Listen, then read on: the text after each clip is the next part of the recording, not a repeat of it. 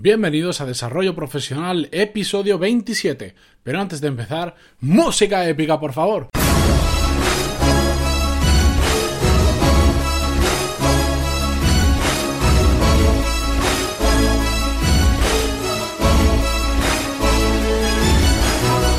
Buenos días a todos y bienvenidos a un nuevo episodio de Desarrollo Profesional, el podcast donde hablamos sobre todas las habilidades, técnicas, estrategias y trucos necesarios para mejorar en nuestro trabajo, ya sea porque trabajamos para una empresa o porque tenemos nuestro propio negocio. Hoy vamos a aprender a cómo marcarnos objetivos y sobre todo cómo cumplirlos. Ya os hablé en el episodio número 22, hace muy poquito, donde hablamos sobre los propósitos de año nuevo y cómo se pierden en el tiempo. Pues hoy vamos a dar las claves para marcar los objetivos y cumplirlos, como ya os he dicho.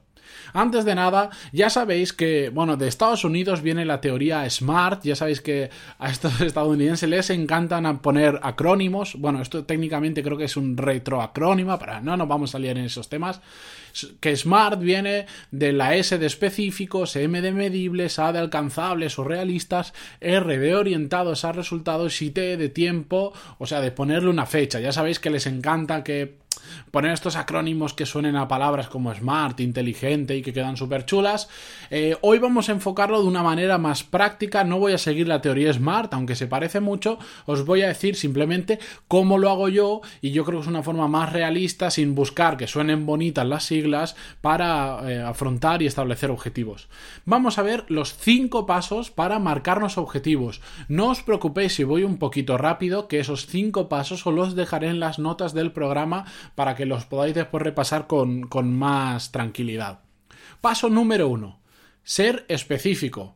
Por supuesto, decir, eh, ponernos un objetivo, decir voy a leer mucho este año, no es un objetivo específico. Necesitamos decir cosas concretas, el número exacto de libros que vamos a leer sobre un tema determinado para aprender esa nueva habilidad que nos servirá en nuestro trabajo. Este año voy a leer un libro al mes, es decir, 12 libros al año porque eso hace que sea medible y si es medible es controlable. Las cosas que no podemos medir, esta persona es simpática, no se puede medir. Muy simpática, poco simpática, para mí puede ser una cosa y para ti otra. Eso no es medible. Tenemos que basarnos en datos medibles para poder controlarlos. Segundo paso, hay que ponerle fecha límite a nuestros objetivos.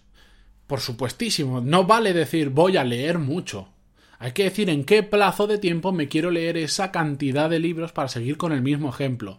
En un año me voy a leer 12 libros. Y cuando son plazos muy largos, como, como en este ejemplo un año, lo que funciona muy bien es establecernos fechas intermedias. Es decir, yo en un año me voy a leer 12 libros, pero voy a leerme uno al mes. Entonces voy a terminar leyéndome esos 12.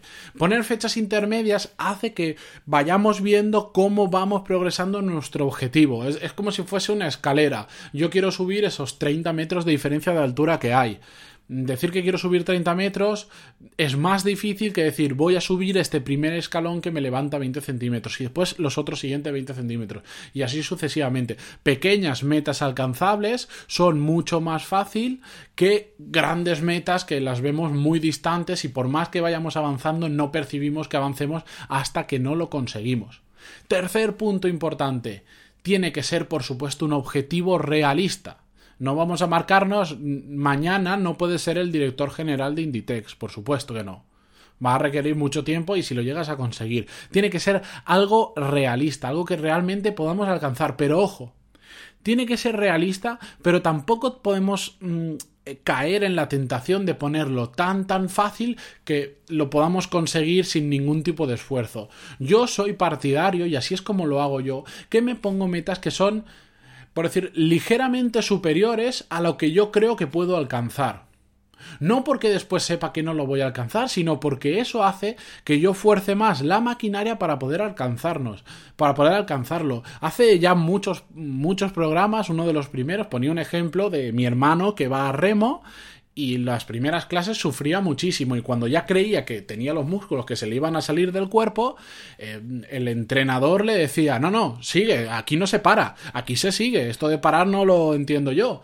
Y, al final de la motivación o la regañina o como le queramos llamar al entrenador, él seguía remando y la realidad es que sí podía. Cuando creía que estaba exhausto, que no podía más, la realidad es que aún sí que podía ir un poco más allá. Y es que muchas cosas de las que hace, nosotros nuestra propia convicción, nuestra mera convicción de que hay cosas inalcanzables, hacen que esas cosas sean inalcanzables.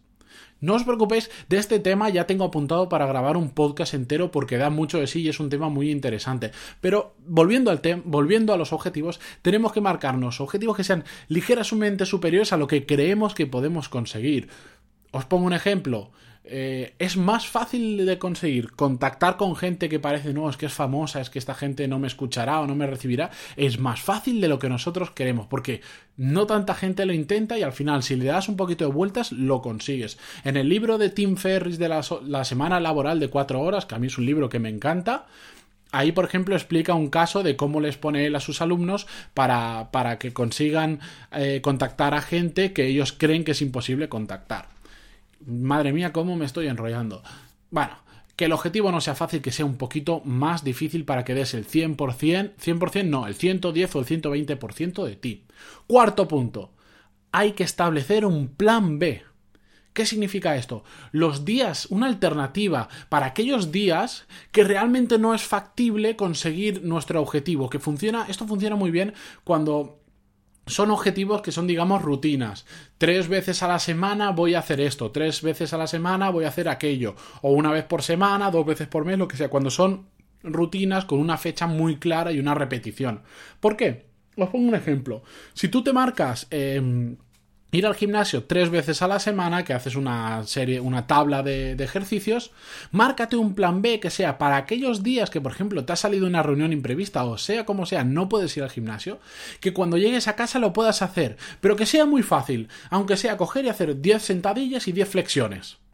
No quiere decir que con eso vayas a aumentar tu masa muscular como en el gimnasio, no. Eso sirve para seguir comprometido con tu objetivo. Porque muchas veces cuando, imagínate que tienes una semana mala y no puedes cumplir con ninguno de esos tres días del gimnasio y la semana siguiente te tienes que ir de viaje y tampoco puedes. Si no haces nada, lo que termina sucediendo es que nos olvidamos de los objetivos y ya los dejamos de lado. Dice, no, ya como no he ido en un mes, pues ya mira, ya lo dejo, ya el año que viene igual empiezo. No, este plan B te ayuda a seguir comprometido con tu objetivo. Pero para cualquier ejemplo, lo he puesto en el gimnasio porque es el más fácil que se me ocurría. Pero por ejemplo, si vos os proponéis ahorrar 500 euros al mes. Si un mes no puedes ahorrar tanto dinero porque has tenido un imprevisto, ponte un plan B que sea ahorrar 100 que sabes que 100 sí o sí lo vas a poder ahorrar. Entonces así sigues comprometido con tu objetivo. Si te propones leer todos los días durante una hora de lunes a domingo porque estás aprendiendo una habilidad nueva que te va a servir para tu trabajo, Proponte qué va a pasar los días que no puedas leer durante una hora porque ha surgido un imprevisto. Pues al menos lee 15 minutos, que 15 minutos todo el mundo podemos sacar. 15 minutos, nadie puede decir que no, pues antes de irnos a dormir cogemos 15 minutos y leemos. Todo el mundo. Una hora es más complicado, si estás muy cansado ya llega muy tarde, pero 15 minutos segurísimo que aguantas. Es, yo digo, el, lo del plan B yo lo llevo haciendo un tiempo y funciona súper, súper, súper bien porque de verdad te comprometes con tus objetivos. Y quinto y último paso para marcarnos objetivos, y este es muy importante, recompensarnos. De este nos olvidamos siempre. Hay que celebrar lo que hemos conseguido. Cuando un objetivo lo conseguimos, hay que celebrarlo. Te tienes que permitir algo que de normal no te permitirías. Un capricho, no pasa nada. Como si quieres descorchar una botella de champán o de cava, lo que quieras, pero celebra el momento. Oye, si son objetivos que te ha costado, ya decíamos que tienen que ser objetivos que nos fuercen a dar, un, a dar más de nosotros de lo que creíamos. Entonces, cuando lo consigas, celébralo, hombre, lo que para eso está la vida, ¿no? Para celebrar las cosas. Hay que disfrutar del momento, no hay, no hay nada más. Bueno, cumplir objetivos, sobre todo cuando son a muy largo plazo, de verdad que da una alegría que eso es, eso es una... Las endorfinas se ponen como locas en el cerebro. Hay que disfrutar del momento. Y bien, para no olvidarnos de nuestros uy, perdón, para no olvidarnos de nuestros objetivos, es muy importante tenerlos siempre, siempre en mente, porque ya lo vimos en los propósitos de año nuevo. Es muy fácil decir, este año voy a hacer esto, y a la semana siguiente ni te acuerdas de lo que habías dicho. Pues bien, ¿sabéis cómo hacer para no olvidarnos de nuestros objetivos? Os voy a dar cinco trucos que yo uso algunos de ellos y otros los he usado en otros momentos. Primero y más importante para mí, imprimirlos y colocarlos en un sitio visible durante todo el día o gran parte de nuestro día. Yo tengo, por ejemplo, en la habitación de cuando me despierto, me cambio antes de irme a trabajar, lo tengo puesto en la pared, así los puedo ver cada vez que me levanto, los miro. Segundo, eh, hacerlo online, es decir, subirlo a un archivo, a una hoja de Excel, a un documento Word, a lo que queráis, y configurar el navegador para que cada vez que abras el navegador para trabajar, para lo que sea o para ocio, te aparezcan tus objetivos y así constantemente, ¡pum!, estás recibiéndolo y estás acordándote que tienes esos 3, 4 objetivos y que tienes que cumplirlos. Siguiente truquito, agendarnos cada mañana para vernos. Para los que usáis Google Calendar como yo para planificar vuestro día y vuestra semana, lo primero que tenía que haber en Google Calendar es revisar objetivos. Cinco minutos, que no hace falta más. Y digo cinco minutos pues estoy siendo generoso. Lo pones ahí, lo miras, Perfecto. Siguiente tarea, comienzo el día, pero ya los tienes en la cabeza. Y entonces, cuando vayas a trabajar, vas a empezar haciendo lo importante, que es aquello que te acerca a tus objetivos. Pero bueno, eso lo veremos más adelante. Ya lo he dicho muchas veces, pero entraremos en profundidad. Siguiente truco, ponerte alertas en ese mismo calendario cuando tengas fechas de vencimientos de objetivos. Si tenías un objetivo que era hacer una cosa en determinada fecha, ponte un, recordatorio un mes antes o una semana antes y que te salte en el móvil y así lo ves o que te envíe un email. Y último truco, hacerlos públicos a nuestros amigos y a nuestra familia. Eh, esto le llaman accountability partner o coach o como le queráis llamar, hay diferentes métodos, diferentes formas, pero al final, hacerlo público a nuestros amigos y a nuestra familia nos genera un compromiso mayor porque resulta curioso, es más fácil defraudarnos a nosotros mismos que defraudar a nuestros amigos o a nuestra familia. Si no se lo contamos a nadie, si dejamos de hacer, si dejamos de ir a por nuestros objetivos, ¿Quién nos va a decir algo? Nadie. Bueno, nos podemos sentir mal con nosotros mismos, pero oye, nos olvidamos rápido. En cambio, si se lo dices a tu familia y a tus amigos, te lo van a recordar. Oye, tú no me habías dicho que ibas a hacer esto. Tú no ibas a leer una hora al día. ¿Cómo es que no estás leyendo nada? Que no te veo leer nada. Te lo van a recordar y eso te ayuda a seguir firme con tus objetivos. ¿Por qué? Porque no quieres que nadie te recuerde lo que no estás haciendo, ¿no? Bueno, hasta aquí el tema de hoy. Eh, muchísimas gracias por estar ahí. Ya sabéis que si queréis apuntaros a la lista donde comparto semanalmente por email más contenido que no me da tiempo a encapsular en estos programas, os podéis apuntar en pantaloni.es barra lista o en cualquiera de los episodios que están en pantaloni.es. Más abajo de las notas del programa hay una casita donde dejáis ahí vuestro email.